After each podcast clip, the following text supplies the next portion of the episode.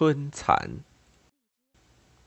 我在中国文坛上混了五十几年，看样子今后还要混下去，一直到我向人世举行告别宴会为止。我在三十年代就一再声明，我只是一名客串，准备随时搁笔。可是我言行不能一致，始终捏住我那只秃笔不放，无怪乎后来激起了四人帮及其爪牙们的公愤，他们将我打翻在地，踏上一脚，要叫我永世不得翻身。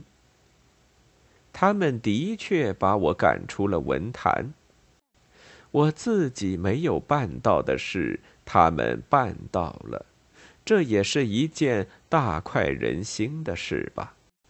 但可惜不多久，四人帮及其爪牙们忽然无踪无影。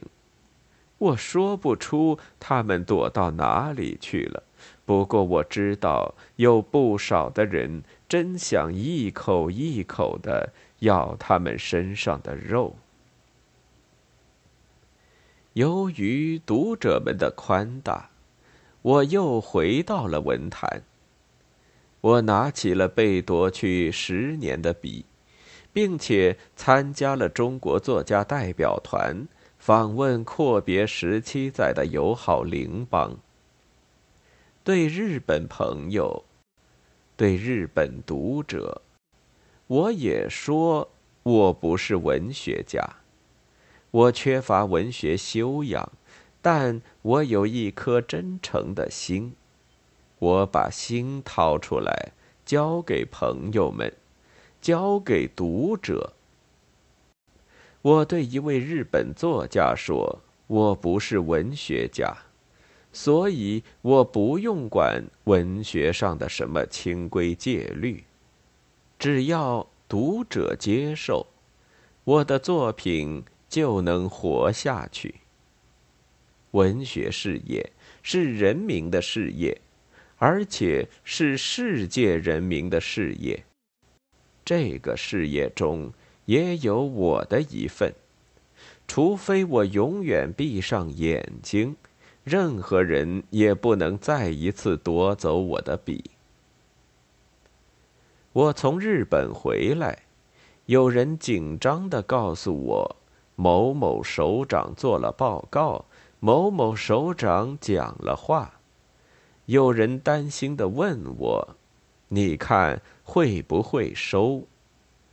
我笑笑：“长官讲话、做报告都是正常事。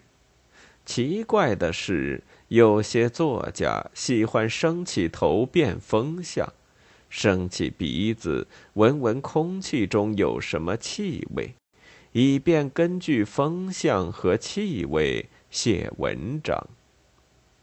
这样的作家并不是我们国家的特产，别的国家也有，只是个人的想法不同。在资本主义国家里，有的是另一种行情。写文章不动自己的脑筋，却依照上级指示下笔。其实，这种事情古已有之，至少我小时候就见过。我父亲在广元县做知县的时候，他就叫人照他的意思写文章，例如。送某某太夫人寿序之类。后来民国成立了，我二叔在家开办律师事务所，聘请了一位姓郑的书记。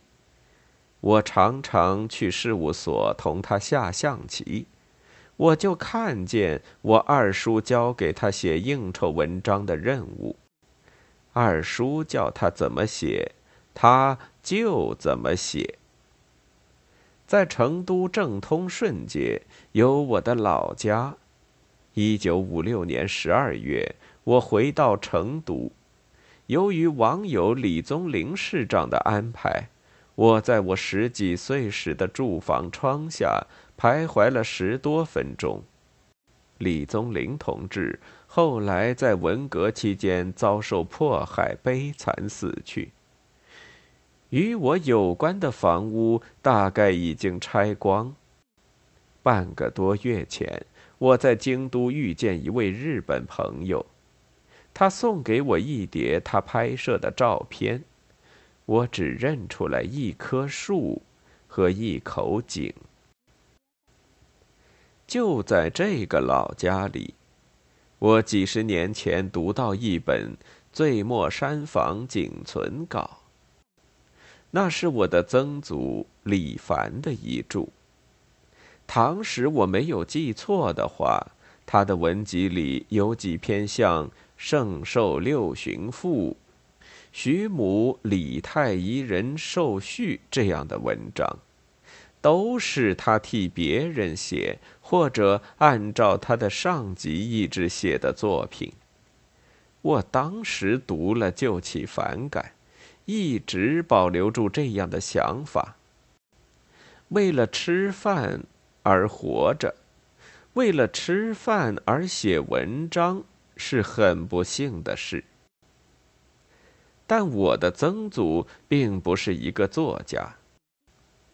一九二七年春天，我在巴黎开始写小说。我的启蒙老师是《忏悔录》的作者卢梭。我当时一天几次走过他的铜像前，我从他那里学到的是讲真话，讲自己心里的话。最近，我以中国作家的身份访问日本，同日本朋友交谈起来，我讲的仍然是这样几句话。日本朋友要我谈我五十年的文学生活，我的经验很简单，很平常，一句话，不说谎，把心交给读者。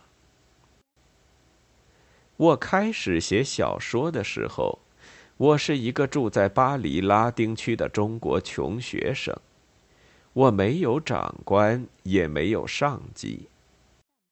今天，在探索了五十年之后，我虽然伤痕遍体，但是我掏出来交给读者的，仍然是那一颗燃烧的心。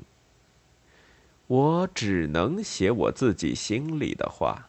而且是经过反复思考之后讲出来的话。我从小就喜欢李商隐的一句诗：“春蚕到死丝方尽。”有人引用时把它改作“春蚕到死丝不断”，改的也好。在广元县，我母亲带着我两个姐姐养蚕。我看见蚕茧在锅里煮着，还不断的吐出丝来，可见春蚕到死，丝也不尽。七十年来，这个景象常常浮现在我的脑子里。这一次访问日本，我每天睡得晚，想得多，住在现代化的客房里，不开电视机，也不听音乐。我默默地坐在扶手椅上，深思苦想，给每一天的活动做总结。我们对谈时，日本剧作家木下顺二先生向我提出退休的问题。他说，在日本，像我这样年纪的作家可以放下笔隐居了。他是我的一位老朋友，很可能在半开玩笑，因为同我相熟的几位日本作家比我小不了几岁，今天却仍然十分活跃。木下先生的一句话引起我不少的回忆。在广岛的废墟上建立起来的豪华旅馆里，我写成第二篇讲话稿。我和文学回答了木下先生。我绝不放下我的笔。这些时候，我一直摆脱不掉锅里残茧的景象。我说，我写作一不为吃饭，二不为出名。我藏在心里没有说出来的话是：我是春蚕，吃了桑叶就要吐丝，哪怕放在锅里煮，死了丝还不断。为了给人间添一点温暖，但是到现在为止，蚕只能吐自己的丝。即使是很有本领的现代化养蚕人吧，他也不见得能叫蚕替他吐丝。现代科学正在迅猛的发展，真是前程似锦。一个人。倘使不用自己的脑子思索，一个作家倘使不照自己思考写作，不写自己心里的话，那么他一定会让位给机器人，这是可以断言的。四月二十八日。